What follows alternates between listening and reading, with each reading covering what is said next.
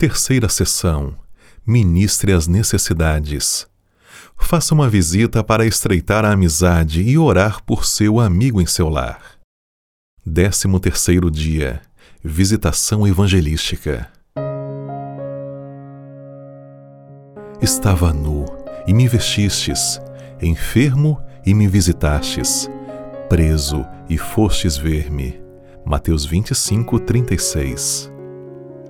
A visitação individual é uma das partes mais importantes do evangelismo pessoal e que não pode ser negligenciada. Ela é essencial no processo de conquista de almas para o reino de Cristo. Ellen White assegura que um dos meios mais eficazes de se comunicar a luz da verdade é pelo trabalho particular e pessoal, no círculo familiar e nos lares dos vizinhos. Assim, é possível lançar a preciosa semente, a qual germinará e produzirá frutos. Precisamos seguir o exemplo do nosso Salvador. Ele não apenas dedicava tempo para orar ou pregar nas encostas das montanhas. Jesus também visitava as famílias em seus lares.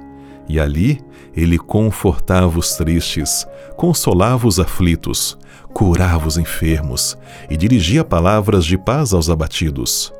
Tomava as criancinhas nos braços, as abençoava e dirigia palavras de esperança e conforto às mães cansadas. Paulo é o campeão dos escritores bíblicos em enfatizar a oração intercessora. É também conhecido por pregar Cristo publicamente, nas praças e nas sinagogas.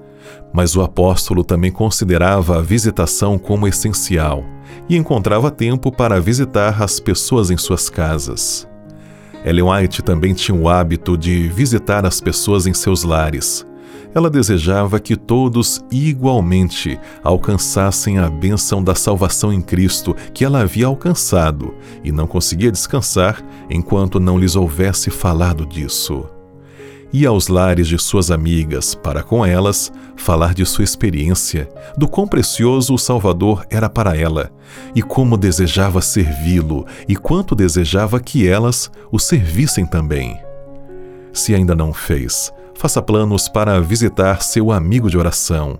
Relacione-se com ele e, pela simpatia e bondade, procure alcançar-lhes o coração. Isso vai fazer a diferença no processo de conquistá-lo para Cristo.